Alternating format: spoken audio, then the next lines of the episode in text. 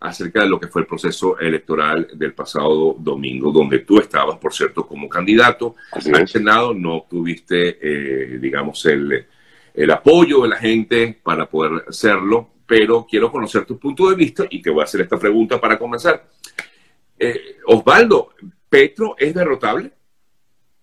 Sí, sí, sí, yo creo que sí, sin duda alguna eh, es, es, es, un, es un copiar y pegar de lo que sucedió hace cuatro años. Por supuesto que hace cuatro años no habíamos experimentado eh, a un presidente con ideología socialista tan, tan abrumadoramente apoyado como, como fue hace, cuatro años en el 2018. Petro hace, hace cuatro años en la segunda vuelta sacó cerca de 8 millones, pero en la primera vuelta eh, sacó cerca de 4,700, un poquito menos de, menos de 5.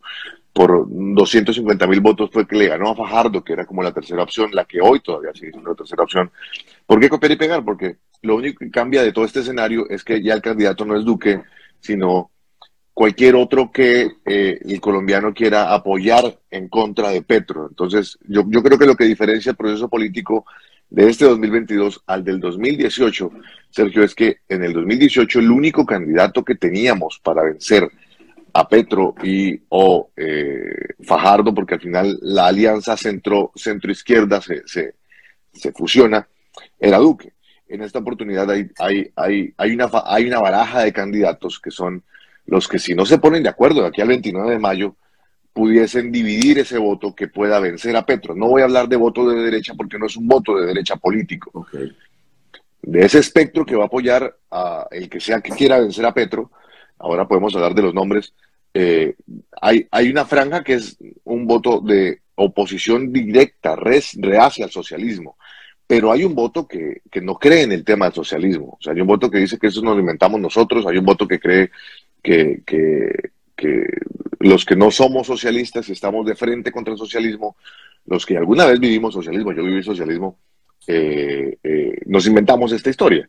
Entonces, eh, tal vez esa es, la, esa es la narrativa que se le ha vendido a la gente y por esa razón Petro arrasó en esta consulta.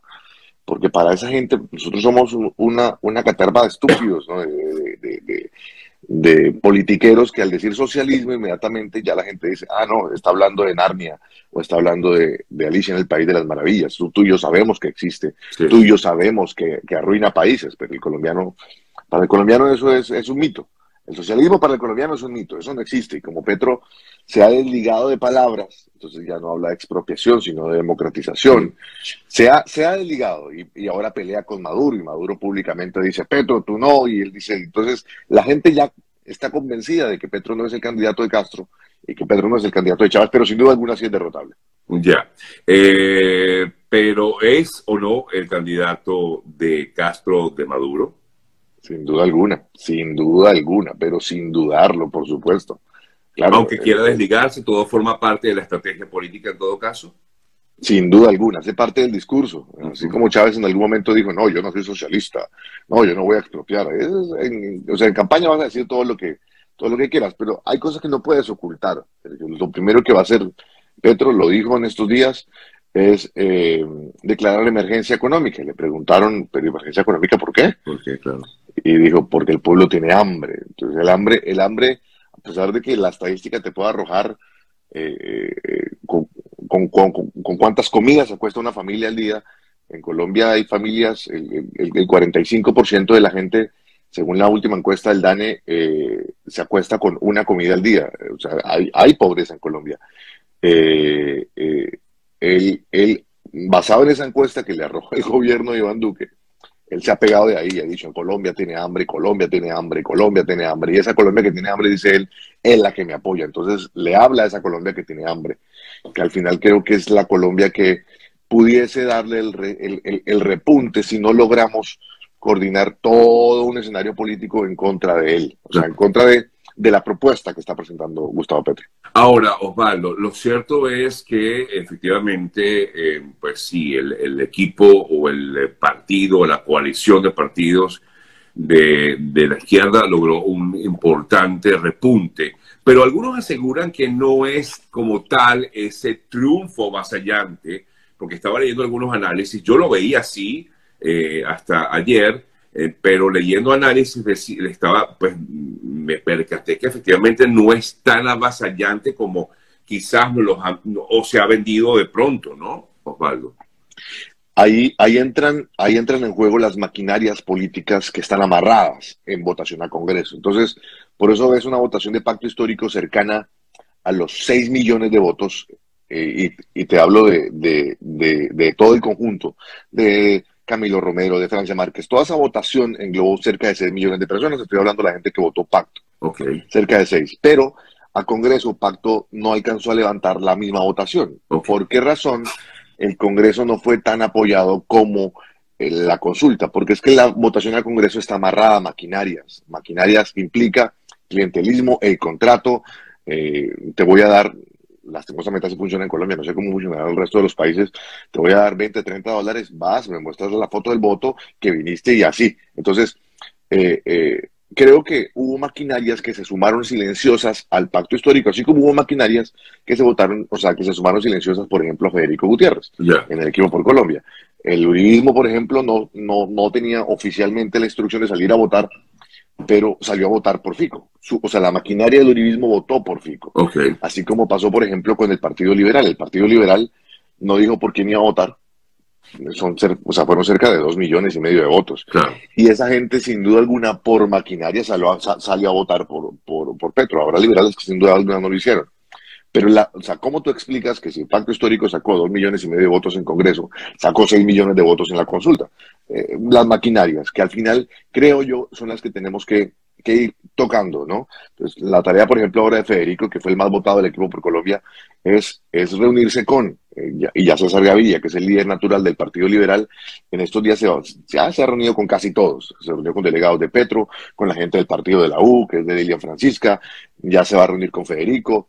Ahí hay una figura bien interesante que hay que analizar, Sergio, es la figura de Rodolfo Hernández.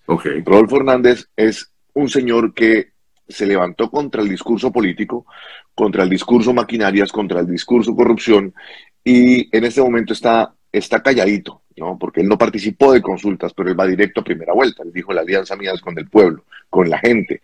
Y con la gente que no quiere maquinarias. Es muchísima la gente que no quiere maquinarias, Sergio, muchísima, muchísima.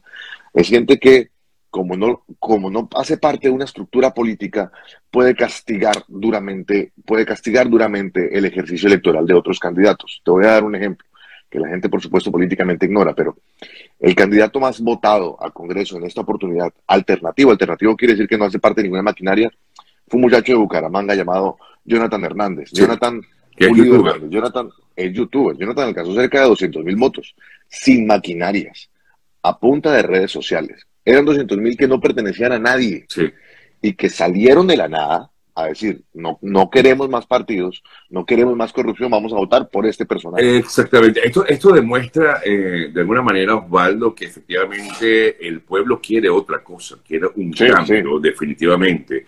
Ahora, eh, claro, quiere un cambio, pero no es precisamente Petro que se lo puede ofrecer. Eh, ayer, ayer lo dijo el presidente Uribe. ayer hubo una, una pequeña convención en en, en, el Centro Democrático para saber qué, iba a ser el partido, el partido eh, en el cual yo he militado todos estos años. El presidente se echó, o sea, recibió todas las culpas. Bueno, de hecho digo que, que, que, la responsabilidad de la derrota del, del, partido había sido de él. Era de él. Entonces, entonces eh, él, él, mismo está reconociendo lo que tú estás diciendo en este momento. Está, está diciendo, la gente está cansada de nosotros, la gente está agotada de nosotros. El hambre que se ve en la calle es producto de nuestra falta de gestión porque tenemos un presidente en este momento en curso. No debería haber un cuarenta y pico por ciento de hambre. Si la hay es porque no hemos hecho bien el trabajo. Él mismo lo reconoció. Claro. O sea, él, él, ayer le dio duro a Duque, le dio duro a su partido, se dio duro a sí mismo. Eh, también eh, hizo da culpa referente a que, a que la, el, el, golpe mediático más fuerte fue eh, el haber estado detenido y el haber tenido un proceso judicial en medio de un proceso político tan, tan fuerte como el que estamos viviendo ahora, ¿no? Entonces, eh, yo mismo lo viví, la gente está castigando duramente, duramente al partido de gobierno y al gobierno porque el gobierno se dedicó a otras cosas en medio de pandemia, se dedicó a otras cosas en medio de, de, estos cuatro años y no pensó en el 2022. El gobierno actual, y es mi, es mi opinión muy personal, no, no, no, no pensó en las elecciones de ahora, con una oposición tan fuerte. Fíjate que Petro Petro actualmente, Sergio, es senador gracias a un, a un, a una reforma que existió en el gobierno Santos referente a eh, el estatuto de la oposición. Entonces, el, que según, el que quede de segundo en las elecciones presidenciales, ese va a ser senador en la próxima legislatura. Petro es senador hoy gracias a que el estatuto de la oposición lo dejó y eso lo catapultó porque estuvo cuatro años con un micrófono todos los días, atizando a la gente. Hace, hace un par de días, lo voy a compartir contigo, eh, eh, salió esta, esta pregunta que le hicieron. Vicky Dávila le preguntó, venga, pero y, si usted pierde unas elecciones, qué va a pasar? Él dijo, si nosotros, con, con los más de 120 mil testigos que vamos a tener y con las millones de personas que van a estar ese día, ese 29 de mayo, esperando en las calles, vemos que hay, que hay fraude generalizado, vamos a manifestarnos. ¿Usted se imagina 4 o 5 millones de personas, que evidentemente es una masa, es una masa, mm, ese día de elecciones, no reconociendo el, el, la, pérdida de Gustavo Petro haciendo y deshaciendo en Colombia. O sea, la gente también tiene miedo, eh, Sergio, porque esta gente, el, el, la FARC, el ELN, abiertamente han dicho, abiertamente, aunque Petro no los quiera, y aunque Petro diga, no, no, no, no, no, yo no los quiero conmigo, abiertamente han dicho vamos a usar claro, claro. Y por eso siempre va a salir esto a, la luz pública y ayer lo decía o antes de ayer en el debate lo, comentaba Fico Gutiérrez y en la conversación que también tenía ayer en el debate eh, parte de lo que decía también Ingrid Betancourt.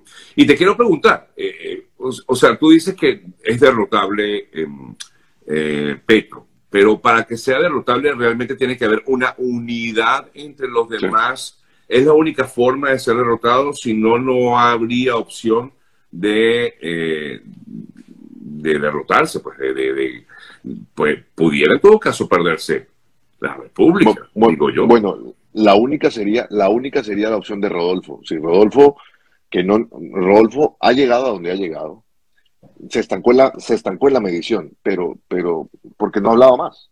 Okay. Eh, eh, ha estado esperando cómo funciona, o sea, cómo funciona el, panorama político. Pero si Rodolfo repunta, Rodolfo pudiese, sin la unidad, sacar adelante su candidatura. Es la primera vez que se va a medir. O sea, no plegarse a la candidatura de Fico. No, no, al contrario. Eh, soy de los que cree que Rodolfo, o sea, en, esta, en, en este próximo 29 de mayo vamos a tener el tarjetón a Petro, que es la opción izquierda, a Fajardo, que es la opción centro, a Federico y a Rodolfo. Entonces, aquí hay una, aquí hay una, hay una discrepancia. Ingrid Betancourt no tiene, no tiene opción. No creo que tenga la opción política para poder hacerlo. Tú la escuchas en un debate y Ingrid, Ingrid no, no ha, estado, ha estado muy desconectada de la realidad política nacional. aunque ella, ella intenta, ella intenta tomar el discurso, el discurso de Ingrid es un discurso copiado de Rodolfo. Entonces, eh, es, mi opinión muy personal, pues no sé cómo lo pensaron los demás. pero, pero lo que sí, yo sí veo a un Rodolfo muy, no voy a decir saboteando, pero sí mordiendo, mordiendo votos de la unidad de Federico. Y, y, y, tomando ese voto de indignación, porque no se sabe Rodolfo qué es. O sea, tú no sabes qué es Rodolfo, porque es un empresario muy, muy rico, pero que le habla al pueblo y que es enemigo de las guerrillas, porque las guerrillas le asesinaron a uno de sus hijos. Eh, es un tipo que ya gobernó, o sea, es un tipo que tiene la experiencia. claro, gobernó, fue alcalde de, Bucaramanga, ¿no? De, Bucaramanga. Y, y, la Liga, que es como el, la, la, Liga Anticorrupción, que es como el movimiento político que lo, que lo identifica, ya, ya, ya tiene eh, alcaldes en muchos países, eh, o sea, en muchas ciudades. influencia, de pronto no con el nombre de la Liga, pero sí eh, Rodolfo se puso en la tarea del 2019 de ayudar y de apoyar al alcalde de Cúcuta, al alcalde de Cartagena, y él se encargó de, de, posicionar a cierto tipo de alcalde alternativo que llegaron al poder con el mismo discurso. El alcalde de Cartagena, por ejemplo, se llama William Dow. William Dow llegó como Rodolfo, como un loco, apareció de un momento a otro y el tipo arrasó, sin maquinaria. Entonces, ¿por qué te digo que que, el colombiano hoy está castigando a la maquinaria, el mismo presidente lo dijo, porque ya está sucediendo en varias partes del país. Entonces, el palo puede ser Rodolfo, sin duda alguna, creería yo, porque la maquinaria va a apoyar a Fico. Nosotros vamos, a, nosotros vamos a terminar moviéndonos por, por, por, Federico Gutiérrez, pero hay que estar muy atentos a lo que Rodolfo Hernández pudiese lograr, ya que la gente nos está castigando, está castigando el voto. Exactamente. Ahora, eh, eh, eso, digamos, eh, sería esas decisiones deberían tomarse previos a la primera ronda. ¿Qué pasa si no llega a haber segunda ronda? porque ese es el problema, ¿no? Veo que, que mucha gente piensa, bueno, sí, vamos a, pretenden pensar en una segunda ronda y puede que no haya segunda ronda. Es, es, muy probable, 50 más 1 dice, 50 más 1 dice, dice la ley. Es la ley, exacto. Eh, o sea, porque, porque por ejemplo, eh, claro, yo entiendo tu, argumento, ¿no? Eh, o sea, Fico sería como el representante de las maquinarias, Rodolfo estaría como más independiente, ¿no? De, alguna manera, y por eso, pues, preferirías tú que sería Rodolfo, el, el Rodolfo Hernández el que pues debería tomar el liderazgo, pero ahora con este triunfo de Fico por su lado, creo que más bien le da mucho impulso y ahora, lo ahora está como más visible y más... Eh, el, discurso, el, discurso de Rodolfo va a ser muy sencillo, porque es que ahora todas las maquinarias, y entiendo maquinarias a Congreso funcionan, han funcionado. Fíjate que la última vez Duque llegó al poder con 10 millones de votos en segunda vuelta después de haber sacado 7. O sea, la maquinaria se le sumó a Duque. Duque sacó en consulta la última vez cerca de 4 millones de votos. Es que el uribismo, al o sea, nos, nos, ha golpeado muy duro el uribismo. En consulta sacó cerca de 4 millones de votos, luego primera vuelta sacó 7, o sea, casi duplica, y posteriormente llegó a 10. A eso se le suman muchas cosas, no solamente maquinaria, sino el miedo Petro. Pero, pero es que la gente no puede cuantificar eso, pero debería cuantificarlo. ¿Qué? Que nos van a castigar el gobierno de Iván Duque. O sea, ¿cuánto, ¿cuántos votos menos es, es el gobierno que le tocó a Duque? A Duque no le tocó fácil tampoco. O sea, no lo podemos justificar en todos los sentidos, pero digo, le tocó pandemia, le tocó recibir un gobierno muy endeudado como el gobierno Santos, que fue el posconflicto, le tocó una oposición muy férrea en las calles, el tema Venezuela también. el tema Venezuela, por favor. O sea, le tocó un gobierno muy duro. Eh, no, no, no, no, no sé cómo le hubiese tocado a Petro un gobierno como el que le tocó a Duque. O sea, estuviésemos, estuviésemos con el agua aquí. Pero, pero la gente de a pie que sale a votar por, por opinión no, no está midiendo eso. Entonces van a votar al final por lo que les está diciendo Petro, y Petro tiene un discurso, mm, eh, perdón que me salga un poquito y me ponga filosófico, pero tú escuchas a Petro hoy y escuchar al Chávez de hace 10, 15 años, ¿no? Que se sentaba y, y, envolvía a la gente de una forma, de una forma abrumadora. Entonces él es un narcoestado. Lo, lo, lo, he escuchado porque me senté un día en, uno de sus, en una de sus manifestaciones. Habla de eh, narcoestado, eh, ah, habla de hambre. Sí, lo, entiendo, pero fíjate tú, por ejemplo, hay comentarios y que he escuchado y que lo, estoy leyendo por acá, pero he escuchado mucho de que son más de 20 años de, de, un, bueno, de todo esto que, se ha vivido en Colombia. Eh, algunos le, echan la culpa justamente al propio Uribe, y bueno, Uribe lo decía ayer, eh, que bueno, al final ahí la, política de Colombia es muy, muy particular. Duque terminó siendo como quien dice castigado eh, con este proceso electoral. Em, ¿Qué va a pasar con creo, no sé, te pregunto, ¿qué crees tú que pueda pasar con el Centro Democrático? ¿Qué pueda pasar con, con, con, Uribe? El Centro Democrático tiene, el Centro Democrático tiene en el logo a un hombre que es Uribe, ¿no? Sin Uribe, el Centro Democrático eh, carece de, fuerza y de fortaleza porque, pues, para la muestra un botón, sacamos menos de un millón, o sea, cerca de un millón de votos perdimos de la última elección. Ahora, nuestros votos no son maquinaria, nuestros votos son votos de opinión pero perdimos cerca de un millón de votos. Eso es muchísima gente que dejó de, votar por el logo, de confiar en nosotros. Eso a Congreso. A presidencia va a ser mucho más. Mm, yo, yo, no, yo, yo le siento que el gobierno Duque le resta a Fico de esos 10 millones por lo menos unos 3 o 4 millones de votos. Yo creería que Fico va a arrancar con lo que le sume el Partido Conservador cerca de 2 millones y medio de votos, eh, con lo que le sume eh, Cambio Radical en caso de que Vargallera se sume, con lo que le sume parte del partido de la U, creería yo, pero pues el partido de la U, eh, que, es, que es el partido que inicialmente se creó con Uribe y posteriormente fue el que apoyó a Santos, dentro de sus, de sus 10, 11 congresistas que tiene en este momento el Senado, todos son congresistas de más de 100 mil votos, pero todos son maquinarias políticas muy fuertes. Es gente que no va a llegar a decir, esta es mi causa. No, ellos no votan por causa. Claro. Ellos votan por, ¿qué me vas a dar? Sí. me, me, vas a dar el ministerio tal, voto por ti y Petro está en este momento negociando con todo el mundo. Claro. Con todos, y tiene para negociar con todos, y le está prometiendo todo el mundo villas y castillas. ¿Para qué? Pues para llegar. Lo que necesita Petro es llegar. Eso es todo lo que necesita Petro. Entonces, no lo veo fácil, Sergio. Ojalá, ojalá podamos cubrir cada semana y, y, contarnos 10, 15 minuticos, porque lo que nos queda es muy poco y los, que, los movimientos son muchos. Eh, eh, Petro es, es, un candidato que da, que da, hoy está preparado en todo sentido, económicamente, está preparado políticamente, está preparado en el discurso. Eh, es, es, un, es un pero que tiene Rodolfo. Rodolfo no está asistiendo a, a debates. Entonces, eh, dejas de escucharlo. Claro, claro, eh, no, no, no, no, está siendo mediático y al no ser mediático, hoy día, hoy día la gente compra lo que ve por, por las redes, lo que ve a través de, de las plataformas digitales, es lo que compra y sobre todo el colombiano. Hay que estar muy atentos, hay que estar muy atentos porque el voto petrista también es un voto de indignación. En este momento, eh, la indignación de la que pudiese llevar a alguien a la presidencia de la República fue lo que llevó a Duque hace cuatro años a la presidencia. Estábamos indignados con el gobierno Santos, la gente salió y apoyó y cuando le nombraron Petro, va mucho más asustó. Entonces, ahora, ahora esperamos pues de verdad que, que, Colombia eh, pueda reaccionar de manera positiva a todo esto que está pasando y que, y que las bases puedan apoyar una candidatura que pueda vencer a Gustavo Petro. Es mi opinión muy personal. Habrá muchísima gente, te lo digo, millones de personas están apoyando la causa de Petro porque muchos tienen hambre, porque muchos tienen resentimiento contra el gobierno de Duque, porque muchos tienen resentimiento contra las maquinarias y Petro se enfocó ahí, se alineó ahí y al final es lo que eso bueno, es, es lo que ya nosotros conocimos en países como el mío, ¿sabes? Eh, pues de alguna forma vieron en esa en ese personaje una solución porque era un eh, era el, romper con lo que se venía de atrás es la misma película Juan exactamente la misma película pero bueno, nosotros le hemos advertido mucho a nuestros amigos colombianos.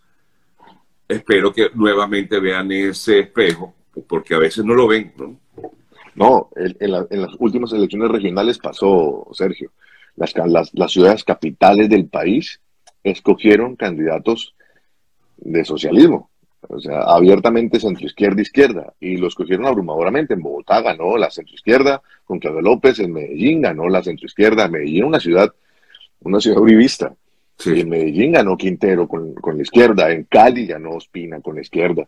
Eh, eh, los alternativos llegaron a todo el o sea, al poder hace dos años en, las alcaldías. Entonces, sí, la gente cree que no, que no, que tranquilo, que, eso hace cuatro años también Petro se quedó sentado. Yo no lo veo así hoy. Hoy no es el mismo, hoy, no es la misma Colombia hace cuatro años. Hoy tenemos un Petro muy reforzado, muy fuerte, con un discurso y con un voto castigo también bastante pronunciado. Osvaldo, gracias. Gracias por atenderme. Fuerte abrazo.